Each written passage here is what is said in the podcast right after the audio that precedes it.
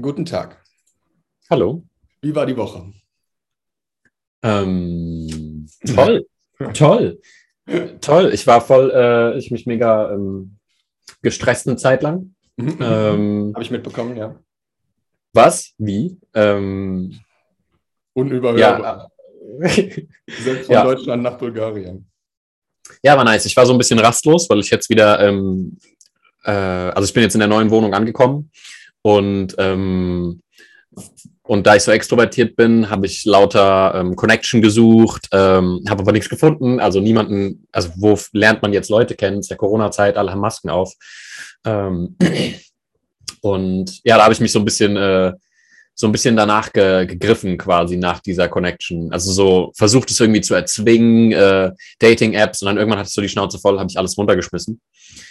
Ähm, und das Ganze so ein bisschen auch begraben und ähm, losgelassen nach ein paar Tagen des äh, Leides, Selbstmitleid und so weiter. Und dann, ähm, Schwere Depressionen, Pillen, äh, nicht mehr rausgegangen, Ja. Kuchen gegessen. ja, genau. Und als ich dann aufgehört habe, es zu erzwingen, ähm, ja, war ich dann, war ich dann weg und habe dann 10.000 Leute kennengelernt. Und ähm, na, wie das halt so ist, wenn man aufhört zu erzwingen, dann äh, purzelt das alles automatisch ins Leben.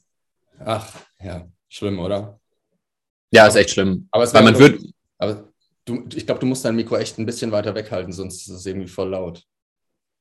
voll laut. Ja, wegen dem fehlenden Popschutz. Das kann das eigentlich gar nicht sein.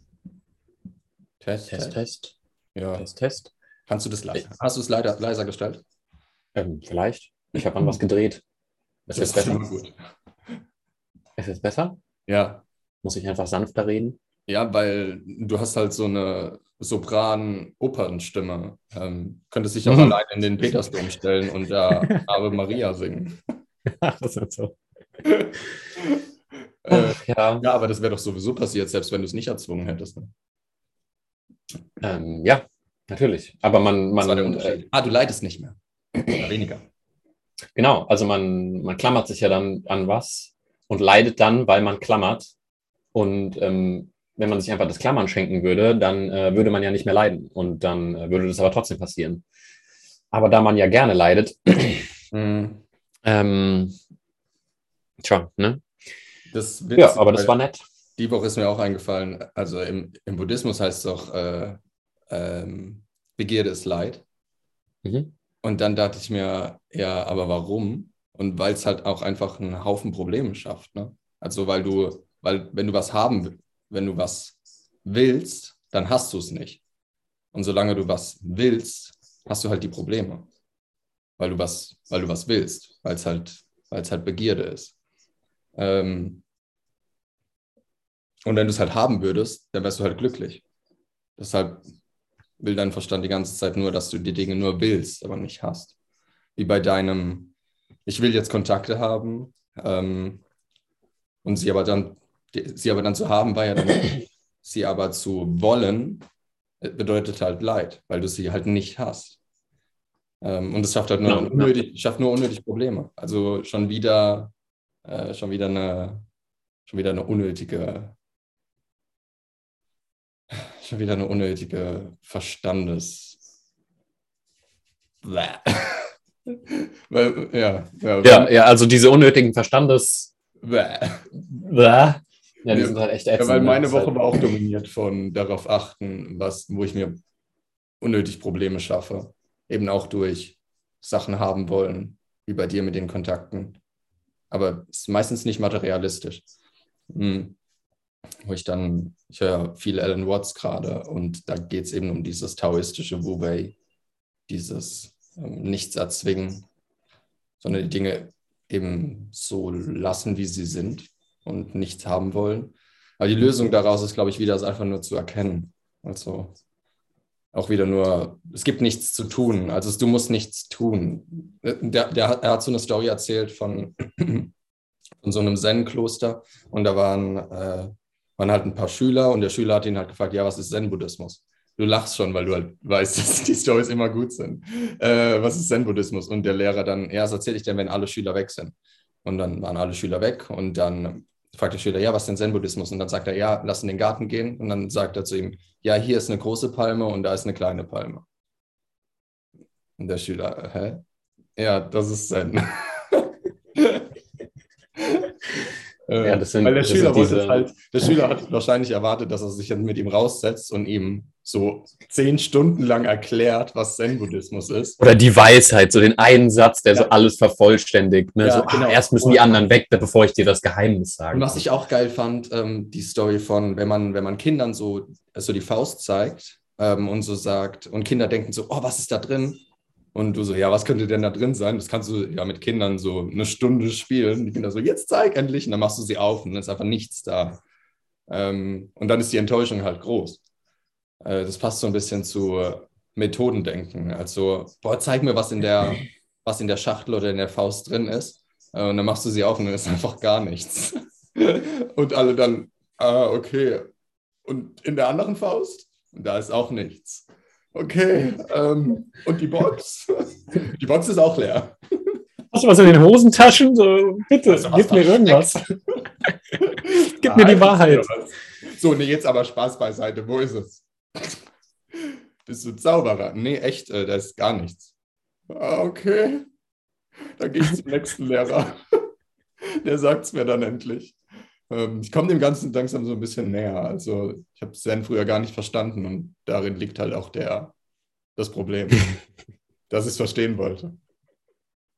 Ähm, ja. Aber wenn sich so ein paar Sachen so zusammen, man, manchmal ist es irgendwie so, du liest was oder lernst was, wie zum Beispiel Desire is Suffering oder so, und ein paar Jahre später checkst du es dann. Da fehlt dann nur ein Satz oder, oder ein Gedanke und du denkst dann, klar, logisch. Oder die, ich habe die Geschichte schon so oft gehört mit dieser, oder schon öfter gehört, auch von Osho, mit dieser, die, die Palme ist lang und die Palme ist kurz.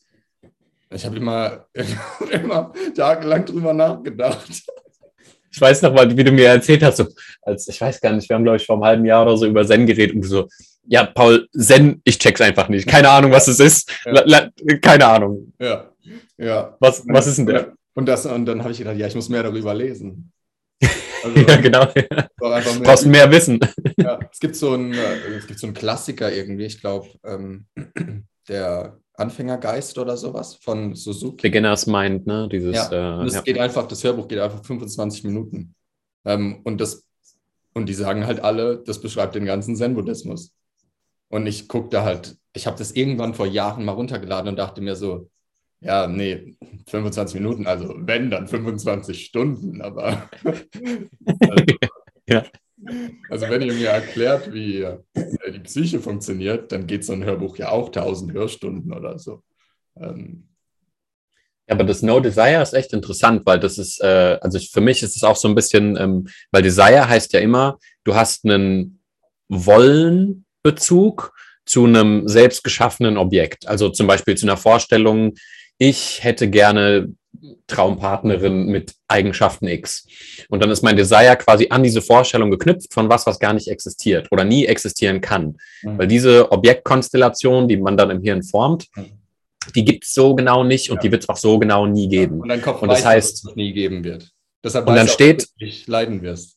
Ja, und du stehst dann, das Objekt, was du dann schaffst, ist dann quasi im, im Weg zu dem, äh, zu der eigentlichen Erfahrung. Also du siehst dann halt sonst nichts mehr von dem, was tatsächlich ist und was da noch für lustige Konstellationen sich um sich rum gerade breit machen.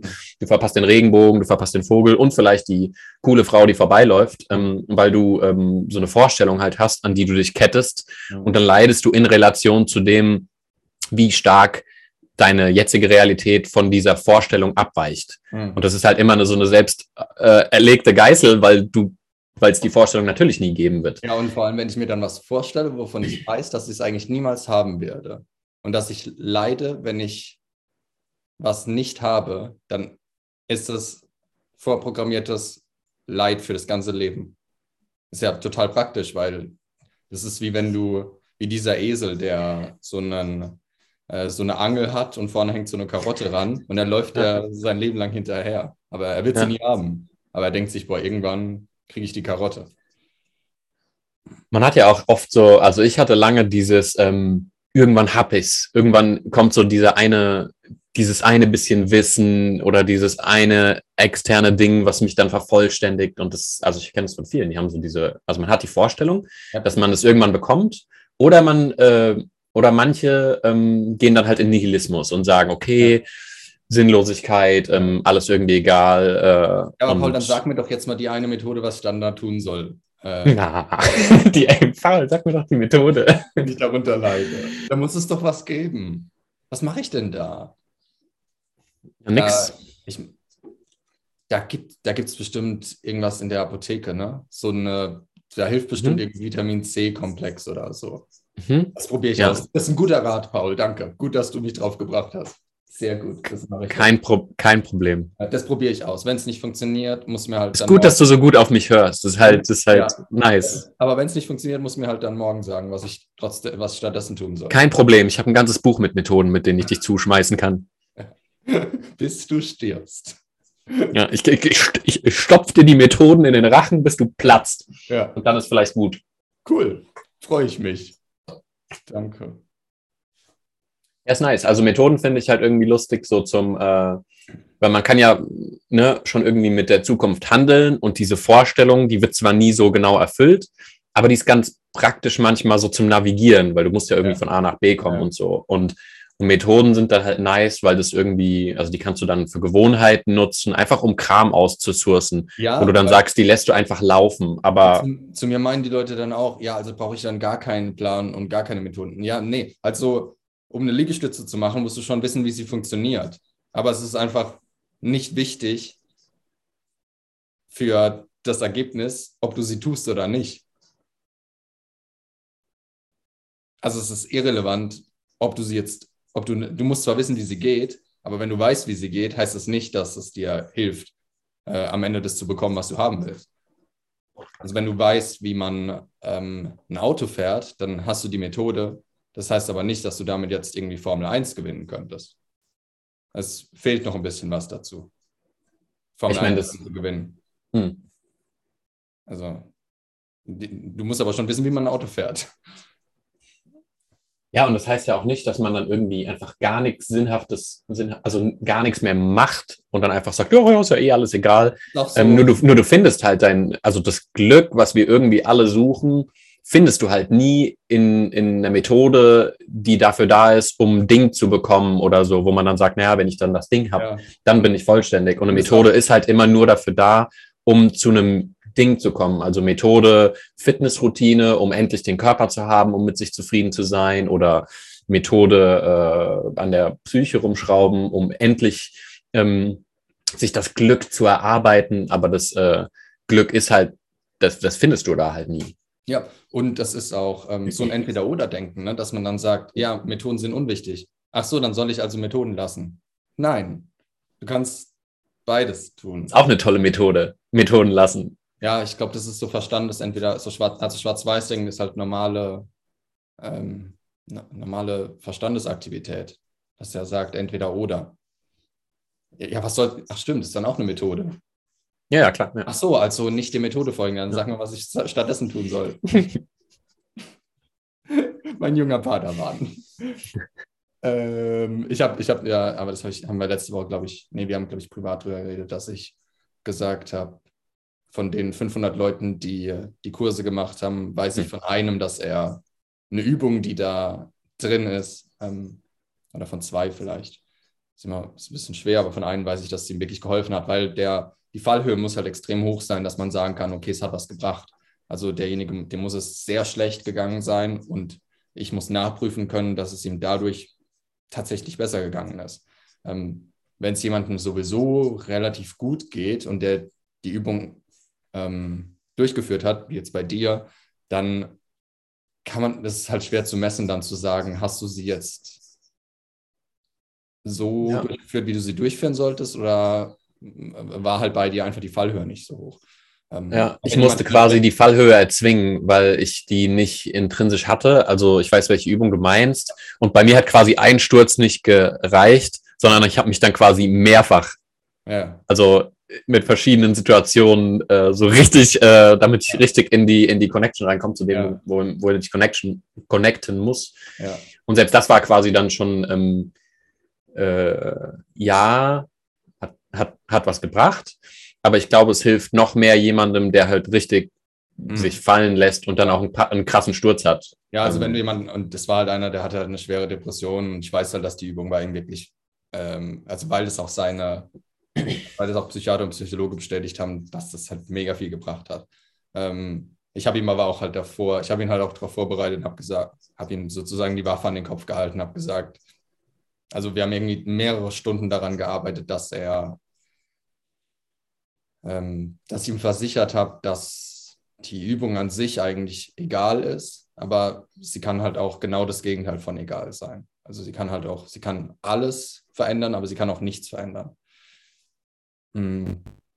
Und ja, das hat, glaube ich, dann irgendwie dazu geführt, dass es dann am Ende was gebracht hat.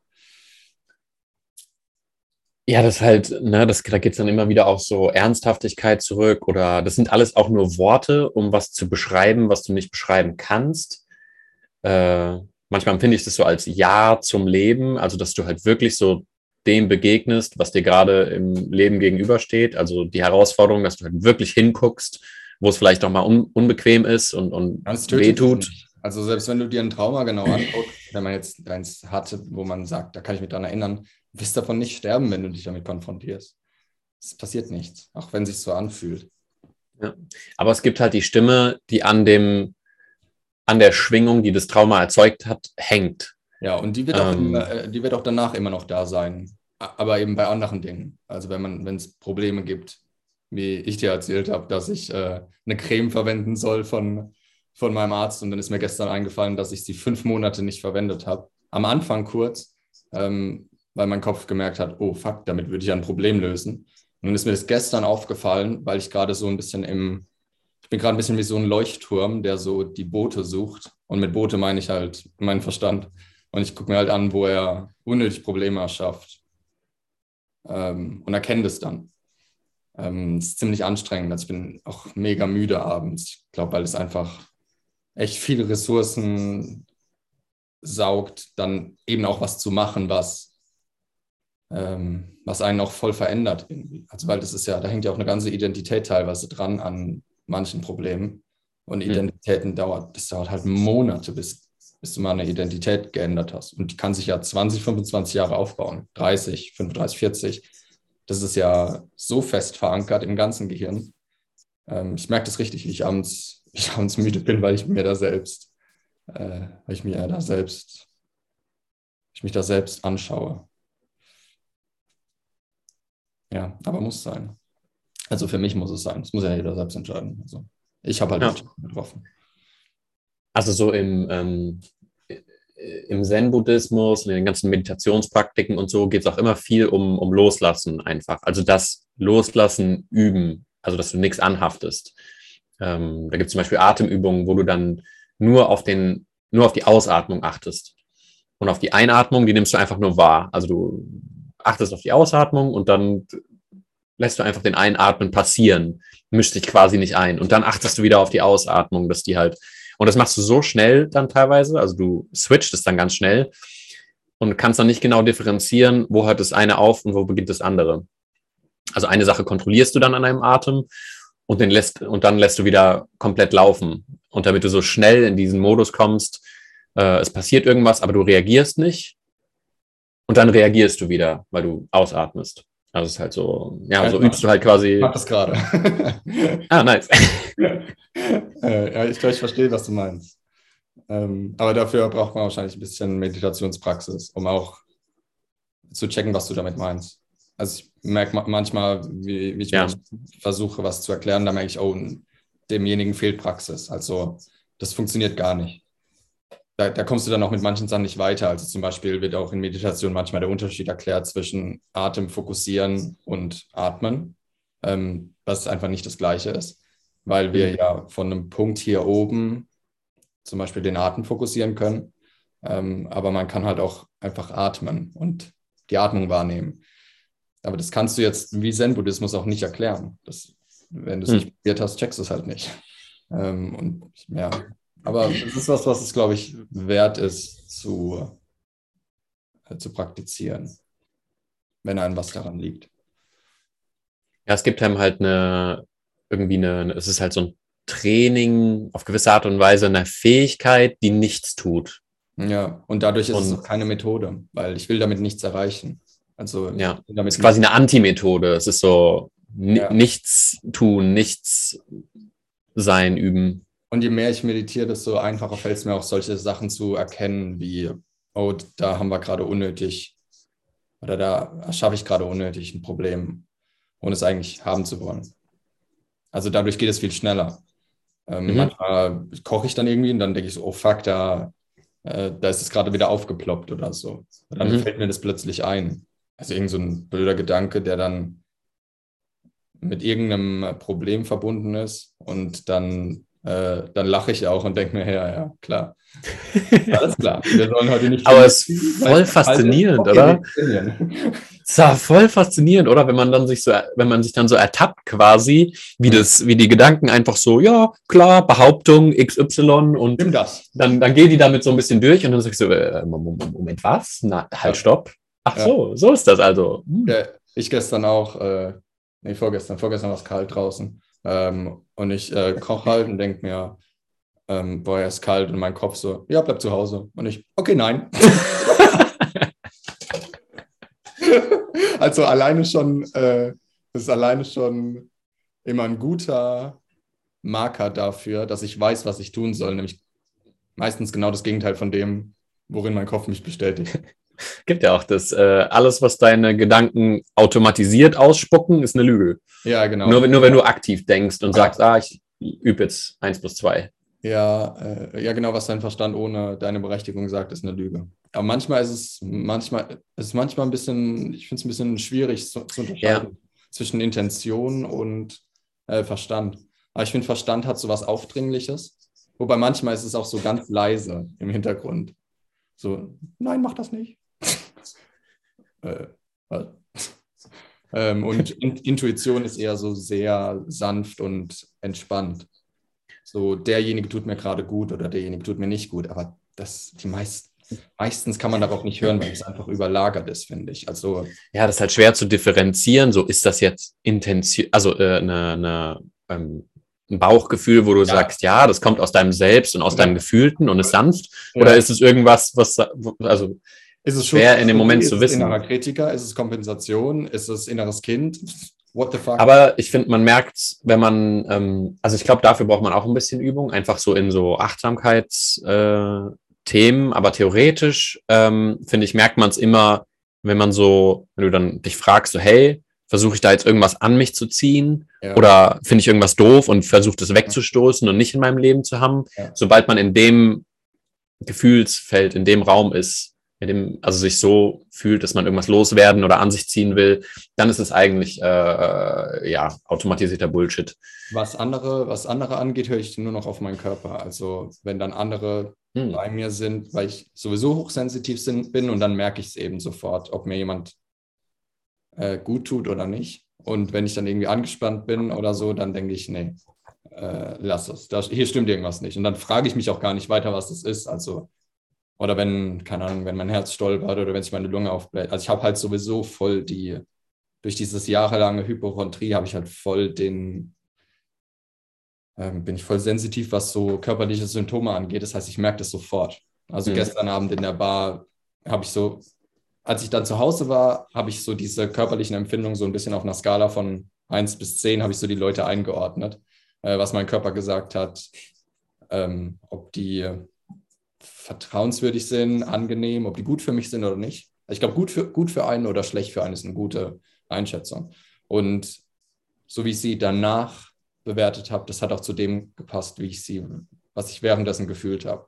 Also bei manchen war es einfach, bleib fern und bei anderen war es, da kommt man denen auch körperlich dann näher, ohne dass es irgendwie sexuell wird oder so, aber man vertraut einem dann einfach. Ähm, ich habe das Gefühl, das kommt, sorry. Ja. Ich habe das Gefühl, das hängt aber auch dann viel damit zusammen, wie kongruent man so mit seinem Selbst schon ist. Weil ich habe zum Beispiel früher oft Entscheidungen getroffen, wo mein Bauchgefühl mir also wirklich gesagt hat, so hey, ich glaube nicht, dass das irgendwie die äh, gute zwischenmenschliche Beziehung ist oder auch nicht die zwischen oder auch nicht die weiß nicht, Business Opportunity oder äh, sonst irgendwas, eigentlich egal. Ähm, und ich dann aber einfach nicht drauf gehört habe, ähm, einfach aufgrund von Mustern, die mir an, in ja. mir halt noch unterbewusst sehr aktiv waren. Und heute achte ich dann irgendwie, äh, irgendwie wie feinfühliger drauf. weil du auch die Muster kennst, ne? Ja, genau. Also einmal das und ich bin halt auch ähm, ja einfach äh, bewusster, ähm, also meines Selbstbewusster. Kann, geht das? Ja, weil deshalb finde ich das Wort Selbstbewusstsein so ja, das, komisch. Ja. So, das ist doch auch, äh, hat doch auch, äh, ist man sich nicht Buddha, wer hat es gesagt? Ach genau, den Dalai Lama, den haben sie, den haben sie versucht, Selbstbewusstsein äh, zu erklären. Oder war es Selbstwert? Ich glaube, das war so eins von den beiden und der hat es halt nicht gecheckt. Sie haben zwei Stunden lang versucht ja, okay. zu vermitteln, was das ist, weil ähm, wenn du Selbstwert hättest, dann wäre das selbst ja irgendwie ein Ding, dem du einen Wert zuschreiben kannst. Aber sowas wird man in sich nie finden. Also du wirst nie ein, äh, ein Selbst finden, wo du sagen kannst, das ist ein Ding, was jetzt wertvoll ist und wo ich mir dann irgendwie jeden Morgen im Spiegel sage, ach, du bist aber toll, ne? Und dann steigt dieses Ding, was? Nein. Also. Ja, das wäre dann Narzissmus halt. Aber das ist, was viele glauben, oder was in der, weil in der Selbsthilfeindustrie wird ja von meistens von Leuten gelehrt, die halt ein sehr großes Ego haben und die glauben dann logischerweise, dass zum Beispiel Methoden helfen würden, weil es bei ihnen selbst hilft, weil sie vielleicht traumatisiert sind, weil sie in diesen, in diesen Kontrollbereich gehen. Also denken sie, oh, Kontrolle, alles kontrollieren, Emotionen, Gedanken, Menschen, das hilft mir, also muss es auch anderen helfen. Und sie denken, dass sich selbst akzeptieren ähm, Selbstbewusstsein bedeutet. Dabei ist aber, wenn du halt ein Idiot bist und du ähm, behandelst mich halt schlecht oder beleidigst mich und du sagst dann, ja, ich bin ein cooler Typ, äh, dann ist das halt aber auch nicht förderlich. Ähm, und das ist aber, was gelehrt wird. Wobei halt auch keiner von denen überhaupt irgendeine Einsicht in seine Schattenseiten hat. Von daher lieben die halt auch nur einen Teil von sich selbst. Also, genau, den, also die den, haben noch den, hm? den positiven oder das Bild, weil Narzissmus ist ja nicht, dass man sich selbst liebt, sondern dass man das Bild liebt, was man von sich selbst hat und sie lieben halt das Bild, was sie von sich selbst erschaffen haben. Sehen aber gar nicht, dass dahinter halt auch sehr viel Müll ist und sehr viel, mhm. was sie gar nicht sehen wollen. Das müssen sie aber auch akzeptieren. Das, das würde noch irgendwie an Selbstbewusstsein rankommen, wobei ich halt das Konzept unnötig finde. Ich finde es dann, ich finde so Sachen wie Selbstachtung zum Beispiel wichtiger oder Selbstfürsorge. Wenn dir jemand nicht gut tut, wenn dir eine Sache nicht gut tut, ähm, dann lass es das wäre, das wäre schon, damit wären die Leute schon viel weiter, als sich einfach selbst ja. zu akzeptieren. Aber trotzdem, trotzdem sehe ich es ja auch, wie viel die Leute suchen. Also ich sehe bei YouTube, dass die Leute auf unsere Videos kommen, wenn sie Selbstbewusstsein suchen. Und ich habe halt dann irgendein Video mal Selbstbewusstsein genannt. Ähm, und das hatte irgendwie die meisten Aufrufe. Also der Begriff ist schon auch da. Aber ich glaube halt auch, weil es unangenehmer ist, Selbstfürsorge und Selbstachtung zu betreiben, als sich halt einfach zu akzeptieren. Das ist einfach. Also es wäre einfacher, aber Selbstfürsorge ist halt, ja. ja Akzeptanz, also Selbstfürsorge heißt ja, ähm, ich merke, dass mir was nicht gut tut. Also die Information kommt ja vom eigenen System. Ähm, also irgendwo hormonell, also man, man spürt das ja, dass ähm, irgendwas einem nicht gut tut, wenn man ehrlich zu sich ist. Und dann hat es ja was mit Akzeptanz zu tun, weil dann, dann akzeptiert man die Infos, die man halt gesendet kriegt vom eigenen System. Ähm, Konflikt wäre dann, äh, wenn man noch Muster aktiv hat, die sagen, ah, ich krieg zwar das Signal gesendet, aber egal, ich, äh, keine Ahnung, gutes Beispiel immer wieder, äh, ja, ich baller mir jetzt Heroin ohne Ende rein, obwohl ich eigentlich weiß, äh, ganz normale Abend ist nichts für mich, ne? Genau, genau. Und ähm, ja, Akzeptanz ist halt immer ähm, auch ein bisschen gefährlich für die ganzen Ego-Anteile, weil das, das ähm, lässt halt all den Kram sterben. Also das geht halt alles kaputt über, umso mehr man eben akzeptiert, was tatsächlich ist, statt die Konstrukte, an denen man sich festhält. Ähm, umso länger und mehr man eben Zeit in Akzeptanz zu dem, was ist, verbringt, umso mehr bröckelt halt der ganze andere Kram. Und wenn man dann eine Identität hat, die sich aber nur an diesem Kram festhält und, und das ist das Einzige, was Stabilität gibt und ähm, dann ist es natürlich super angsteinflößend, wenn der Kram wackelt. Aber Akzeptanz bedeutet halt auch wieder nicht nichts tun, weil manche denken dann, ah ja, okay, dann lege ich mich halt auf die Couch äh, und akzeptiere halt alles so, wie es ist. Ja, nee. Mm, es, ja. halt eher, es sind halt eher die Dinge, die ich nicht ändern kann, die, die so sind, wie sie sind. Also ich kann auch zum Beispiel akzeptieren, dass jemand wütend ist und ähm, also so als äh, ja, ich sehe, der ist wütend und er ergreift dann irgendwelche blöden Aktionen aufgrund dessen. Ich verstehe das und ich akzeptiere das als Zustand, was nicht heißt, dass ich nicht ähm, dann irgendwie eingreife, wenn da jemand eine Oma schlägt oder so. Mhm. Ne? Also dann, Ja. dann kann man ja trotzdem sagen, okay, wie greife ich da jetzt ein? Ich Äh, akzeptiere das, dass er eine Oma schlägt. Ja, also du, du Paul hat gesagt, ich soll einfach alles akzeptieren. genau. Kann man so äh, ein Klippchen rausschneiden und sagen, ja, ich akzeptiere, dass seine Oma schlägt. Ne? Punkt. Danke, Marius. Kennst du? So läuft, so läuft das mit den Podcasts. Fünf Jahre später wird Paul gekannt. äh, Ja. Lass mich gerade mal kurz hier auf Stopp drücken.